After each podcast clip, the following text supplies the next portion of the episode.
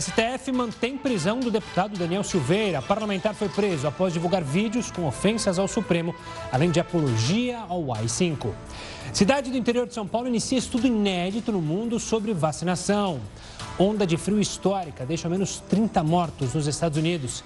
E ainda, projeto em Florianópolis tenta levar a inclusão para o mundo digital.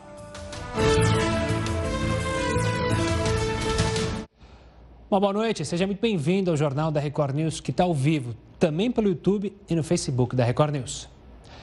E olha, termina amanhã a licença tirada pelo senador Chico Rodrigues. Lembra dele? Flagrado pela Polícia Federal em outubro com dinheiro na cueca. Bom, o senador estava com uma lote de 33 mil reais nas roupas íntimas. O caso nunca chegou a ser analisado pelo Conselho de Ética e Decoro Parlamentar. O parlamentar afirma que o dinheiro seria usado para pagar funcionários. Na semana seguinte ao flagrante, ele pediu licença de 121 dias para tratar de interesses particulares. A assessoria de Chico Rodrigues não informou se o parlamentar vai retomar as atividades ou se pretende apresentar um novo pedido de licença. Como a solicitação anterior foi feita em 2020, o senador pode renovar a licença com a mudança de ano. Olha, a partir de hoje, o Bolsa Família passa a ser pago em conta digital para mais 1 milhão e 900 mil pessoas. A conta simplificada é gratuita e aberta automaticamente no nome do beneficiário na Caixa Econômica Federal. As formas anteriores de resgate mensal do benefício, feito por meio de saques com o cartão do Bolsa Família ou então com o cartão cidadão, também continuam disponíveis. As contas digitais acrescentam uma nova opção. Com ela, não é preciso sacar todo o dinheiro de uma só vez e o saldo pode ser usado para compras, pagamento de contas por meio do aplicativo Caixa Tem criado para fazer os pagamentos do auxílio emergencial durante a pandemia. A Procuradoria-Geral da República denunciou Daniel Silveira ao Supremo Tribunal Federal. A acusação foi apresentada logo depois do plenário do STF manter, por unanimidade, ou seja, 11 a 0, a prisão do deputado.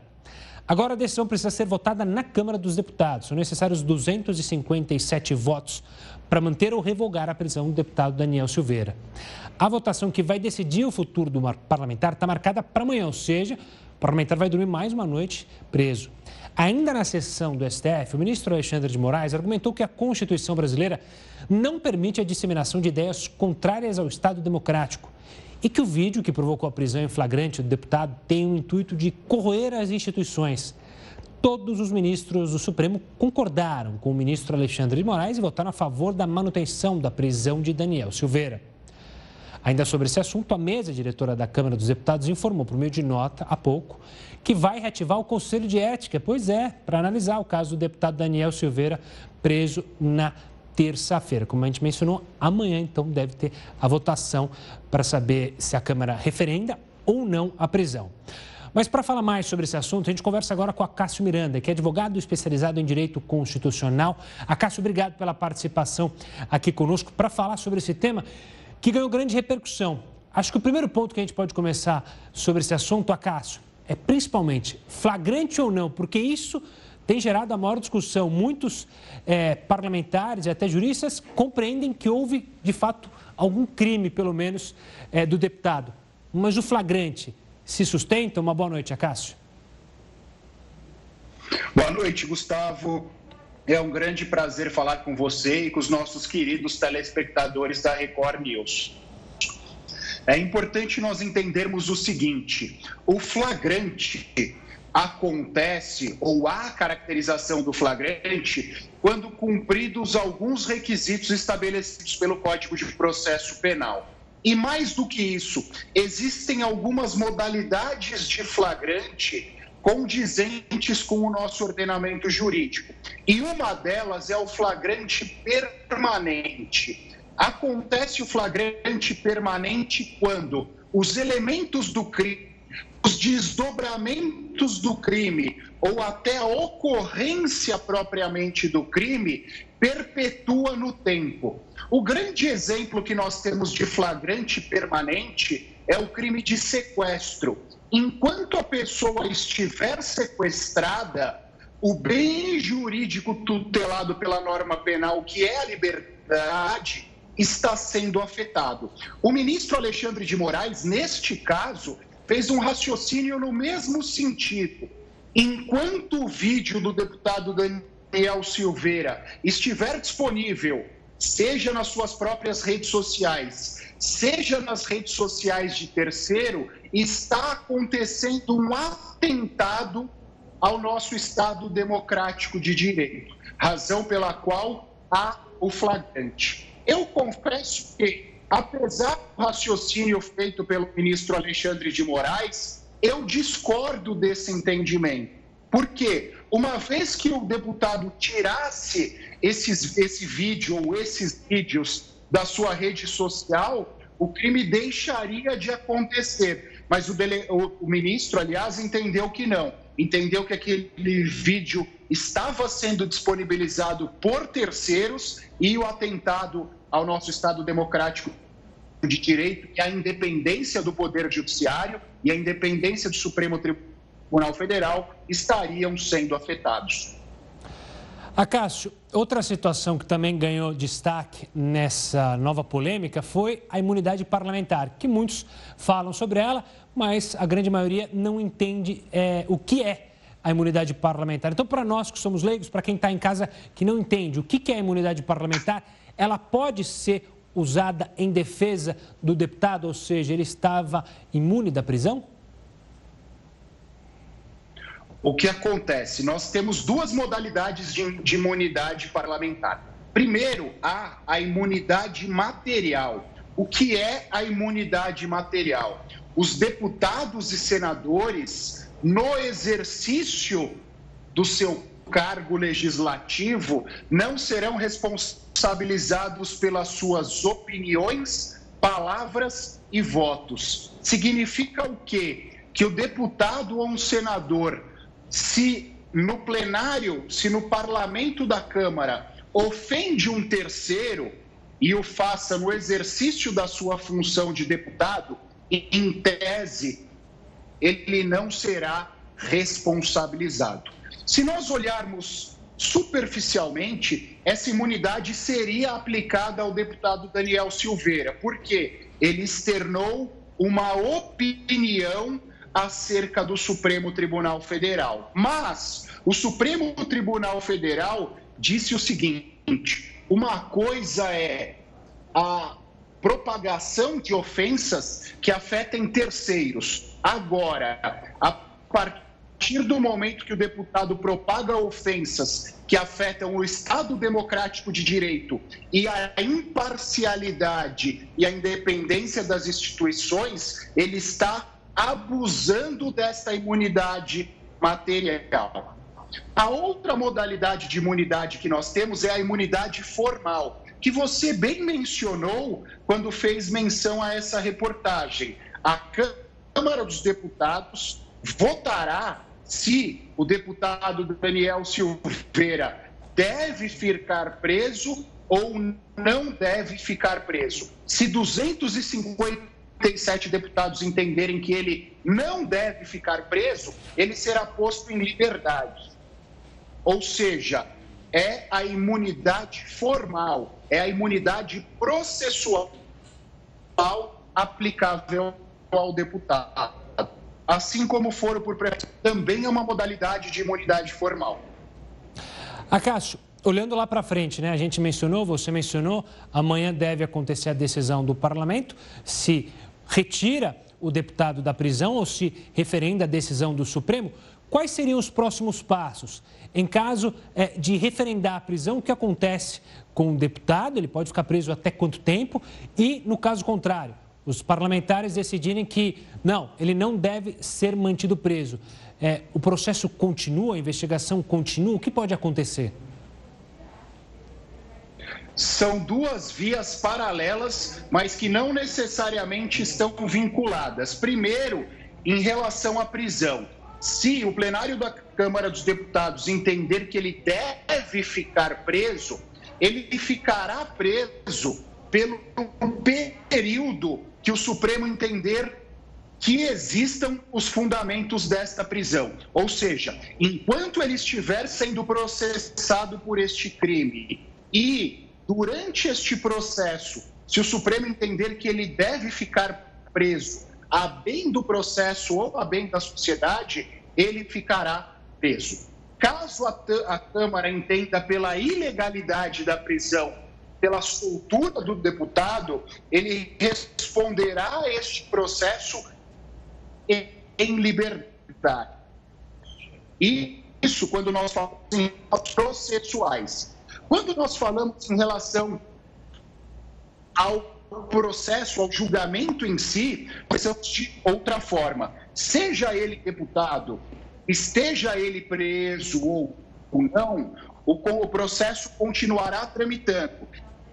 E lá no final, o Supremo deverá entender ou que ele cometeu o crime e deve ser condenado por isso, ou os elementos do crime não estão preenchidos e ele deve ser absolvido por isso. Mas também é importante que todos entendam que você também mencionou a questão do Conselho de Ética. O julgamento criminal perante o Supremo Tribunal Federal e o julgamento perante o Conselho de Ética, como regra, não estão vinculados. Ele pode ser condenado pelo Supremo e ser absolvido pelo Conselho de Ética, portanto, não ter o seu mandato cassado, da mesma forma que ele pode ser condenado pelos dois ou da mesma forma que ele pode ser absolvido pelos dois. Então, são essas as três possibilidades que nós temos.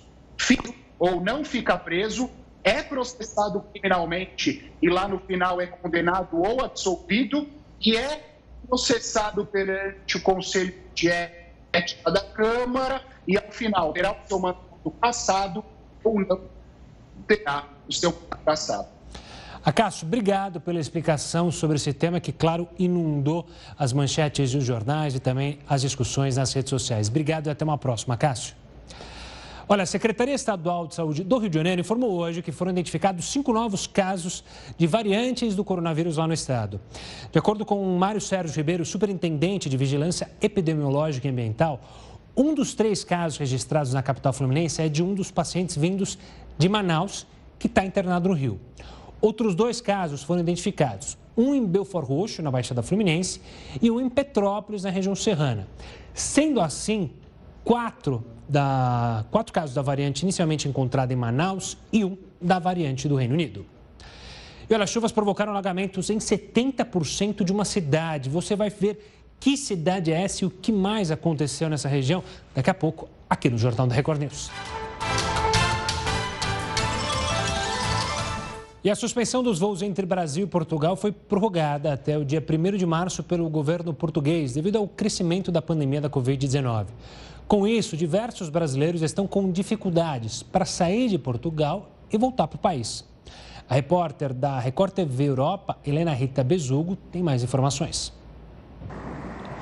Boa noite, Gustavo. Com os voos suspensos entre Brasil e Portugal, estão a aumentar os relatos de cidadãos brasileiros que ficaram retidos em Portugal. A Record TV conseguiu falar com duas cidadãs brasileiras que ficaram retidas no nosso país. Cláudia e Fabiana estavam a viver há algum tempo em Portugal, mas conseguiram arranjar emprego no Brasil e por isso queriam voltar para o país natal. Certo é que veem constantemente as passagens serem canceladas. Esta é uma realidade de mais de duas dezenas de cidadãos brasileiros que estão em Portugal, que depois de terem entregue as casas e preparado tudo para se mudarem para o Brasil, viram-se obrigados a ir dormir para o aeroporto, à semelhança do que aconteceu no primeiro confinamento em Portugal, em que foram para o aeroporto porque já não tinham casa. Certo é que a polícia está a dispersar estes cidadãos e eles próprios têm que procurar outros sítios para dormir. A Record TV falou com fonte do Ministério das Relações Exteriores do Brasil, que garantiu que está a acompanhar a situação destes cidadãos, mas garante que devem aconselhar-se junto das companhias aéreas e que para já não está previsto nenhum voo de repartiamento. Helena Rita Bezugo para a Record News. Obrigado, Bezugo. Olha que dado interessante. Uma cidade mineira não registrou nenhum caso de Covid-19 essa semana. O dado, obviamente, é um motivo enorme para comemorar. Começar a semana sem nenhum caso de Covid-19 é um sonho para qualquer cidade em tempos de pandemia. A boa notícia vem de Cachoeira da Prata, município com um pouco mais de 4 mil habitantes na região central de Minas. Desde o último dia 15, a vigilância epidemiológica não registra casos da doença. Graças a muito esforço da equipe de saúde, conscientização da população e dos demais Cachoeira da Prata. Secretaria de Saúde, todos os nossos parceiros, a gente continua pedindo a colaboração das pessoas, né? A gente não pode baixar a guarda. Em Cachoeira da Prata, um terço da população é idosa e a cidade não tem hospitais para atender casos de alta complexidade. Por isso, era importante adotar medidas para evitar que mais pessoas se contaminassem. Ao invés de fechar o comércio, nós resolvemos estender o funcionamento e, e em dias, né? E, e, também estender os dias de funcionamento. Que é, a população tivesse mais horários para usar para fazer suas compras, realizar suas atividades fora de casa. Mas para ampliar o horário de funcionamento do comércio, foram necessárias outras medidas, como evitar as aglomerações, fiscalização do cumprimento das normas e a adoção de protocolos como o uso de máscaras e álcool em gel. E hoje foi mais um dia de forte chuva em Ipixuna, do Pará. Principal rodovia que liga a região norte ao resto do país segue interditada. A cidade está isolada. Duas pontes que dão acesso a Ipixuna foram destruídas pelo temporal. Mais de 70% da cidade está, sim, alagada. Ontem, a prefeitura decretou estado de calamidade. 800 pessoas estão desabrigadas e mais de 1.200 desalojadas. Uma criança morreu. A BR-010 continua interditada por causa da cratera que destruiu a pista em ambos os sentidos. Na estrada circulam cerca de 5 mil carretas de todo o país. Sem acesso, muitas cidades podem ter desabastecimento de produtos essenciais. Operários do Departamento Nacional de Infraestrutura e Transportes chegaram à cidade hoje, mas até agora não conseguiram trabalhar por causa do nível do rio, que segue bem alto. E a montadora de uma das unidades da Ford está convocando todos os trabalhadores da fábrica para retornarem à atividade e produzirem peças de reposição. O presidente do Sindicato dos Metalúrgicos de Camaçari, Júlio Bonfim, relatou a convocação da montadora para a volta das atividades. Na última mediação em que ocorreu entre o Tribunal de Justiça do Trabalho, a previsão da companhia era de que necessitaria de apenas 400 trabalhadores para a produção de autopeças. Na lista estão inclusos aqueles que estão lesionados e afastados e até que já foram demitidos, disse o presidente do sindicato. Procurada, a Ford informou por meio de nota que negocia com os sindicatos de Camaçari e Taubaté, Taubaté aqui no interior de São Paulo. Desde o anúncio da saída da empresa do país em 11 de janeiro, todos os empregados estão com seus contratos ativos, sem alteração em salários e benefícios. 130 países ainda não receberam nenhum tipo de vacina. Informação foi dada pelo secretário-geral das Nações Unidas, Antônio Guterres, em uma sessão especial do Conselho de Segurança da ONU. O secretário defendeu uma união de países para diminuir as desigualdades no acesso à vacina. Para ele, o G20, grupo com as principais economias do planeta, tem condições de financiar a vacinação pelo mundo. E olha, o governo italiano multou o Facebook em um valor equivalente a mais de 45 milhões de reais pelo uso incorreto dos dados de usuários. O Facebook é acusado de coletar informações das pessoas sem nenhuma autorização. Esses dados normalmente são usados em campanhas publicitárias direcionadas. De acordo com o órgão italiano que inspeciona esse tipo de ação, a rede social não publicou nenhum informativo sobre coleta de dados. Uma medida que é necessária para que o cliente decida se quer ou não receber essas propagandas na plataforma. Falando de Estados Unidos, o presidente americano Joe Biden afirmou que terá doses para vacinar todos os americanos contra a Covid-19 até julho deste ano. De acordo com Biden, quando todos os americanos quiserem, eles poderão se vacinar. Ele ainda ressaltou que quando assumiu o cargo, o país tinha 50 milhões de doses disponíveis. E agora, até o final de julho, serão mais de 600 milhões para vacinar os americanos. Cientistas estão investigando uma possível relação da Covid-19 com novos casos de diabetes. Há suspeita de que infecção pelo coronavírus possa desencadear a doença em quem até então não a tinha. A gente mostra os detalhes no próximo bloco aqui no Jornal da Record News. Estamos de volta com o Jornal da Record News. Mais cedo a gente falou sobre o deputado preso, citou a imunidade parlamentar. Aqui no Brasil, teve um deputado que chegou a ser caçado logo após um pronunciamento. Para explicar isso, nada melhor do que chamar o Heroto Barbeiro. Heroto, uma boa noite. Conta para a gente mais esse caso da história. Olha, Gustavo, é um caso da história realmente, mas é um caso da atualidade brasileira. É a razão? Nós vivemos num país democrático e, como o nosso entrevistado disse, o deputado e o senador ele tem imunidade.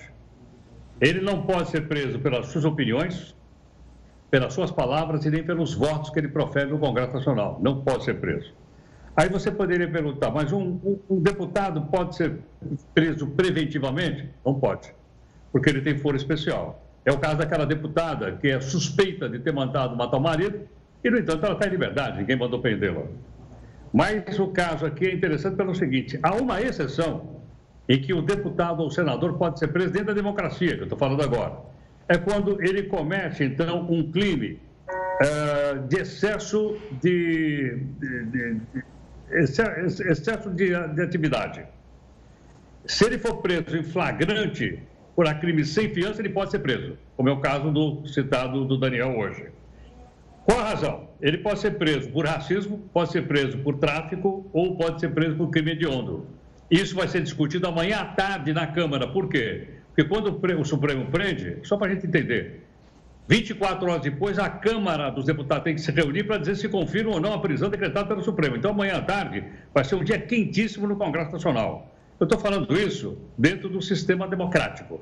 Agora, se você lembra de um fato histórico de um deputado que foi caçado simplesmente porque fez um discurso na Câmara, a gente teria que voltar para 1968, quando o deputado Márcio Moreira Alves, que era um deputado do Rio de Janeiro, fez um discurso na Câmara em Brasília e foi caçado logo depois porque ele teria atacado os militares do Exército.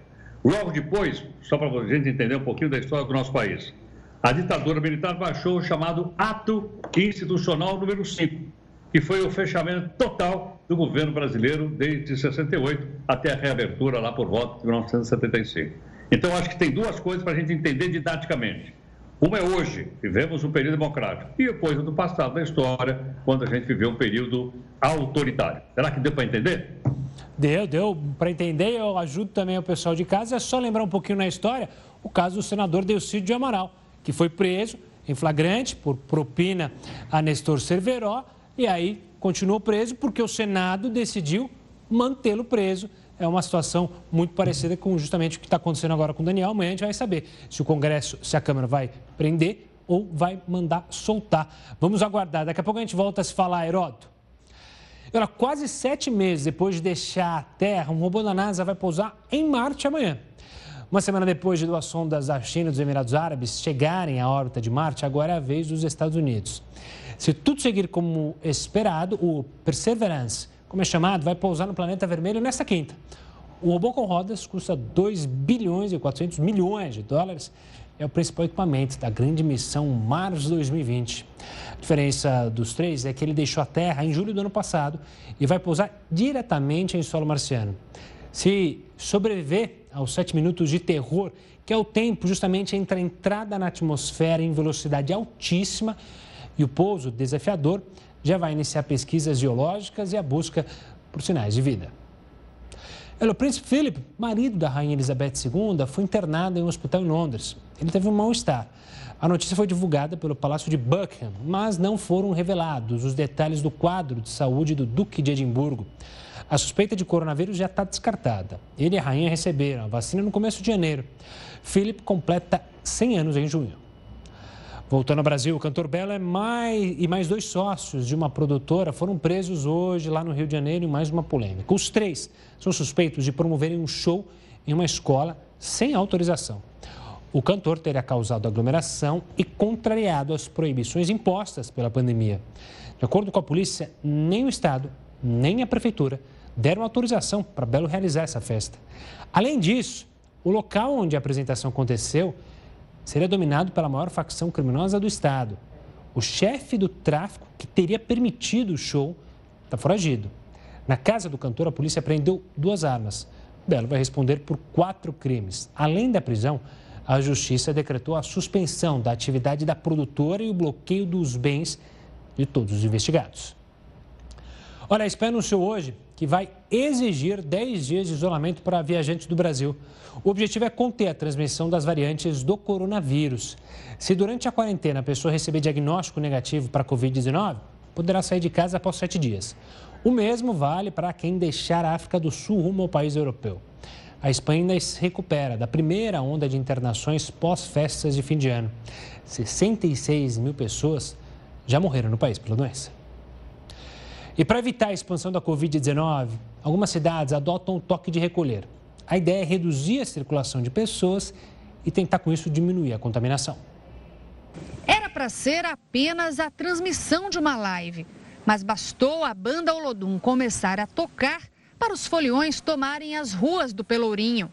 Em Salvador, a prefeitura precisou encerrar diversas festas clandestinas, como essa, com 200 pessoas. O estabelecimento acabou interditado.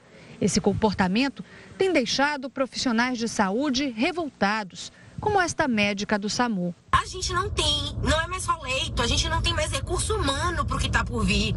Nas unidades criadas para atender pessoas com sintomas da doença, a procura só tem aumentado. O que a gente tem observado, na verdade, é um aumento na quantidade de pessoas que procuram os gripários e associado também a pacientes que convertem mais para o internamento. Hoje, quatro hospitais da rede pública na capital baiana não têm mais leitos disponíveis para a Covid-19.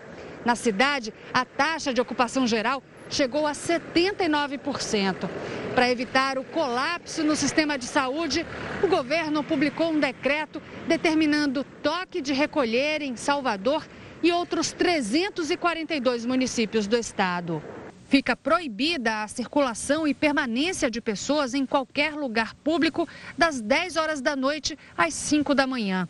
A medida começa a valer nesta sexta-feira e deve durar uma semana. No Amazonas, o toque de recolher começou no dia 14 de janeiro. Em Coromandel, Minas Gerais, a restrição já está valendo. Em Patos de Minas, o toque de recolher entra em vigor às 10 da noite de hoje. Já no Paraná, a medida vale para todo o estado. E olha, cientistas estão investigando uma possível relação da Covid-19 com novos casos de diabetes. Há suspeita de que a infecção pelo coronavírus possa desencadear a doença em que até então não tinha. Sobre isso eu converso agora com Melanie Rodak, endocrinologista da Sociedade Brasileira de Diabetes. Doutora, obrigado pela participação aqui conosco. O que, que já foi descoberto? Qual seria a ligação entre as duas doenças? Uma boa noite. Boa noite. É, existem dois tipos principais de diabetes. Diabetes que é causado por uma disfunção autoimune do pâncreas. Diabetes tipo 2, relacionado com uma resistência à insulina e uma deficiência da secreção de insulina.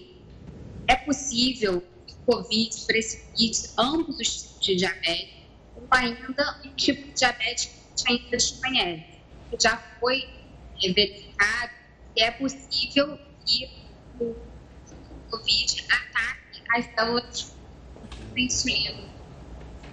É, o que foi observado é que alguns pacientes é, apresentaram um quadro de uma complicação aguda do diabetes, forma de apresentação nova do diabetes, é, após infecção e forma mais é, Vamos, Melanie, durante a pandemia.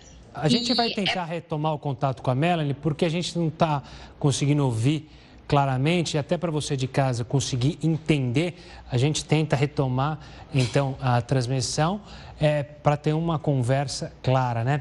Enquanto isso, a gente daqui a pouco a gente vai falar do empresário Elon Musk, fundador da Tesla e da SpaceX. Ele perdeu o posto de homem mais rico do mundo. O motivo? Você fica sabendo já já aqui no Jornal da Record News.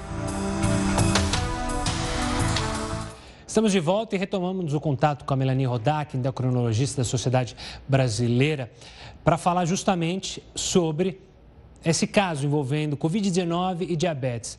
Melanie, agora, é, contato refeito, o que, que a gente pode entender da ligação dessas duas doenças? Então, a gente já sabe desde o começo da pandemia que o diabetes está relacionado à maior gravidade do Covid. Mas com o desenrolar do processo, com a continuação da pandemia, o que observamos é que o próprio Covid pode aumentar o risco de desenvolver diabetes. E Melanie, a gente consegue entender se esse desenvolvimento da diabetes seria de pessoas que já teriam a propensão para a doença ou não? São pessoas que, na verdade, não teriam propensão para a doença, mas que, por causa da Covid, acabam é, tendo a diabetes. Essa é uma excelente pergunta. Isso é um ponto muito importante a esclarecer. É, é possível que a própria Covid ataque as células beta pancreáticas, que são as células produtoras de insulina, mas também é possível que elas só alterem um pouco algumas vias metabólicas que desencadeiem a glicose alta em pessoas que já tinham propensão para diabetes.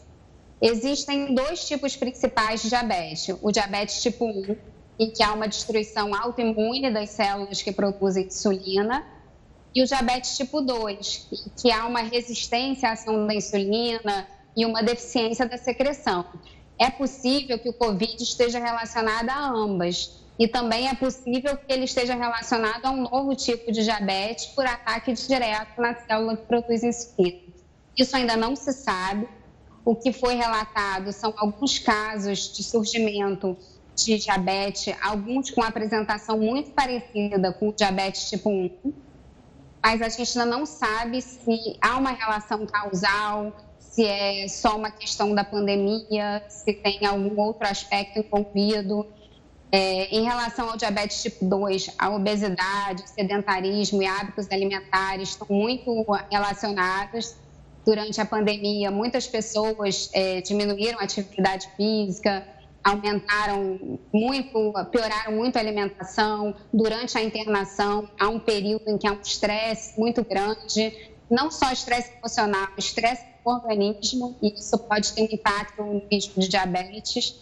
Então, é importante a longo prazo que a gente acompanhe esses pacientes, saiba a real incidência de diabetes após a infecção por Covid é, e, e de, consiga diferenciar se é o diabetes tipo 1, se é o sistema imunológico e a autoimunidade que está envolvida, ou se está relacionado apenas a algumas vias metabólicas que aumentam o risco de diabetes tipo 2, ou se há um novo tipo de diabetes associado ao Covid, que é uma possibilidade. Doutora, obrigado pelas explicações. Um forte abraço. Obrigado por falar sobre esse assunto e, claro, toda atenção para essa doença que, infelizmente, cada hora surge alguma coisa nova relacionada a ela. Mudando um pouco de assunto, o empresário Elon Musk, fundador da Tesla e da SpaceX, perdeu o posto de homem mais rico do mundo. Pois é, o reinado durou cerca de um mês. Musk perdeu a liderança do ranking após uma queda nas ações da Tesla. A pequena fortuna encolheu 4 bilhões e meio de dólares. Tudo isso apenas um dia. Com isso, o polêmico empresário foi ultrapassado por Jeff Bezos, da Amazon. De acordo com o ranking da Bloomberg, Bezos tem uma fortuna de 191 bilhões de dólares. Um bilhão a mais que Musk. Em terceiro no ranking aparece um velho conhecido, Bill Gates, com 137 bilhões de dólares. Olha só que interessante, Israel é, interessante e polêmico, resolveu criar um projeto. O país inventou um crachá para que apenas as pessoas vacinadas tenham acesso às academias, shows e restaurantes. O sistema de crachás vai funcionar assim: roxo para os que ainda não foram vacinados ou que receberam apenas uma dose, e verde para os que receberam a segunda dose ou estão recuperados da Covid-19. Academias, eventos esportivos e culturais e os restaurantes serão abertos para os titulares do crachá verde. Além dos crachás, os israelenses que receberam as duas doses também poderão obter um passaporte verde. O documento, o documento vai permitir a entrada no país depois de uma viagem ao exterior, sem a necessidade de cumprir quarentena. Até o momento, 4 milhões de israelenses foram vacinados e isso corresponde a 45% da população. É de longe a maior taxa de vacinação do mundo. E o frio continua preocupando moradores dos Estados Unidos. As baixas temperaturas causaram a morte de pelo menos 30 pessoas. A nossa correspondente nos Estados Unidos, Evelyn Bastos, tem as informações. Boa noite, Evelyn. Oi, Gustavo, muito boa noite para você e para todo mundo que nos acompanha. Olha, essa onda de frio histórica que atinge boa parte do país causou mortes nos estados de Louisiana, Kentucky, Missouri e Texas, o mais atingido. Por lá, mais de 3 milhões e 400 mil pessoas ficaram sem energia elétrica e aquecimento. Somente na cidade texana de Houston, por exemplo, mais de um milhão de pessoas são afetadas pelo colapso no sistema de eletricidade. Por isso, o prefeito de lá pediu que as empresas que ainda têm energia permitam a entrada de moradores para que eles possam se aquecer. Por causa dessa tempestade sem precedentes, pelo menos 22 estados pararam, atrasaram ou cancelaram as vacinações contra a Covid-19. A Casa Branca informou que vai fornecer recursos de emergência para os estados afetados. Evelyn Bastos para a Record News. Obrigado, Evelyn. Olha, o governo quer implantar nas estradas federais o sistema de pedágio conhecido como Free Flow. Heroto, explica para a gente o que é isso. Se não me engano, eu já ouço falar nesse projeto já há um bom tempo, mas até agora nada de sair do papel, né? É, não saiu do papel, porque na verdade, o nosso pessoal que nos acompanha aqui sabe o seguinte: o sistema de cobrança de pedágio no nosso país é do passado. É aquele que você chega naquela casinha, ou você, você já pagou anteriormente, ou você paga na hora. Aí tem congestionamento, tem fila por aí afora. Agora é o seguinte: o cidadão que anda numa estrada 10 quilômetros, ele paga o pedágio inteiro. O cidadão que anda na estrada 70 quilômetros, ele paga o mesmo pedágio. Por quê? Se eu andei só 10 quilômetros, por que, que eu vou pagar tanto quanto um cara que andou 70 quilômetros? Então, o que se pretende nas rodovias federais é, a, é um sistema que eu gostaria até de expor aqui para saber a opinião do nosso pessoal, se concorda ou não, que já existe na Europa, eu vi isso em Portugal e outros países mundo, não sei. Você entra na estrada e você só paga quantos quilômetros você andou na estrada. Como é que faz para medir isso? Simples Há sensores na estrada, eles leem a placa do carro, e se você andou 10 quilômetros, você só vai pagar 10 quilômetros. Você andou 70, você paga 70. Esse sistema já é muito comum em outros lugares do mundo e está sendo planejado para ser colocado aqui no Brasil. Vai valer para todo mundo, inclusive aquelas pessoas que muitas vezes moram numa cidade, trabalham em outra e passam todo dia no pedágio sem pagar. Aí passariam a pagar de acordo com a quantidade de quilômetros que andassem. É um sistema novo, tem implantado no mundo, mas agora depende da opinião pública do nosso país saber se é melhor ou é pior do que os atuais pedágios que a gente encontra, aquelas bruta fila e a falta de troco. Boa, Heroto. A gente volta a se falar amanhã aqui no Jornal da Record News. O Heroto falou do preço é, do pedágio, na verdade. Vamos falar do preço médio então da gasolina, de quem circula bastante, né? Preço médio nos postos do Brasil ultrapassou a marca de R$ reais por litro na primeira quinzena de fevereiro. O cenário de preços em alta nos postos vem sendo impulsionado pelos reajustes realizados pela Petrobras nas refinarias do país, que tem como referência preços internacionais do petróleo, além do câmbio. E olha, a polícia vai investigar a explosão de um caminhão-tanque em Senador Canedo, região metropolitana de Goiânia. A suspeita é que o fogo foi causado pelo furto de combustíveis. As casas do quarteirão ficaram com as fachadas destruídas. Segundo os moradores, o caminhão já saiu deste galpão em chamas. Aí, ó, caminhão pegando fogo. Caminhão pegando fogo, ó. Uma cena de filme mesmo, cena de filme. O caminhão veio de lá de baixo, entendeu? Aqui até aqui pegando fogo, entendeu? Hoje foi dia de calcular os prejuízos. Senador Canedo é um polo petroquímico e cedia várias distribuidoras de combustíveis. A suspeita é que o acidente aconteceu durante uma tentativa de furtar a gasolina. Segundo a Transpetro, em dois anos, essa modalidade de crime aumentou mais de 260% no país. Uma peça encontrada no local pode confirmar o desvio da gasolina. Bomba de, de tirar a gasolina do caminhão, ó. Com certeza vai ter causado um incêndio. Infelizmente, no nosso município, por ser um polo de distribuição de combustíveis, várias pessoas têm estocado de forma irregular em imóveis eh, esses combustíveis que são eh, retirados irregularmente. Você vai conhecer agora uma iniciativa para promover mais a inclusão. É uma plataforma de tradução em Libras. Milhares de pessoas não têm acesso a uma comunicação inclusiva. Mais de 10 milhões de brasileiros têm deficiência auditiva. Os pais da Luana nasceram surdos.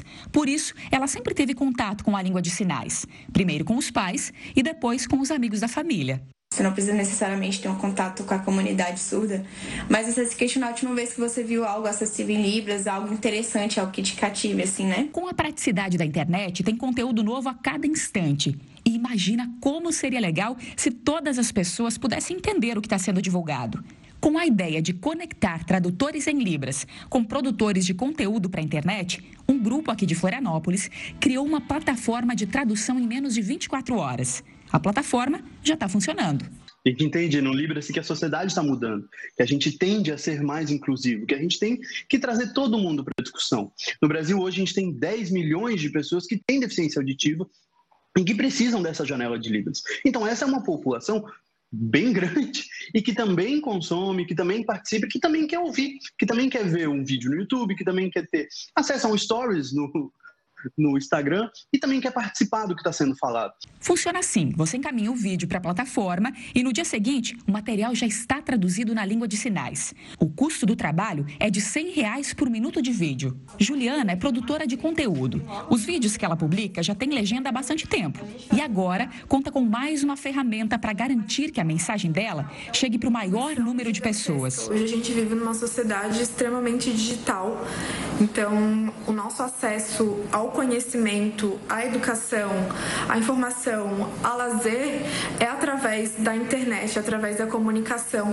Então, são direitos básicos de qualquer cidadão. Então, incluir essas pessoas a isso, a essa lógica, é incluir elas ao direito de fazer parte disso. Assim como a Juliana, muitas pessoas que produzem conteúdo já colocam legenda no que é feito para as redes sociais.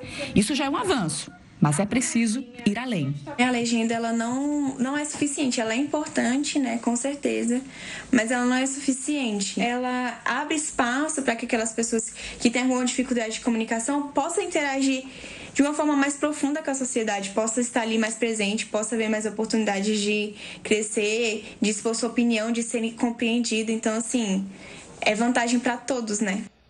E essa edição do Jornal da Record News fica por aqui. Tenha uma ótima noite. Siga bem informado com News às 10 e a Manuela Caiado. Tchau, tchau.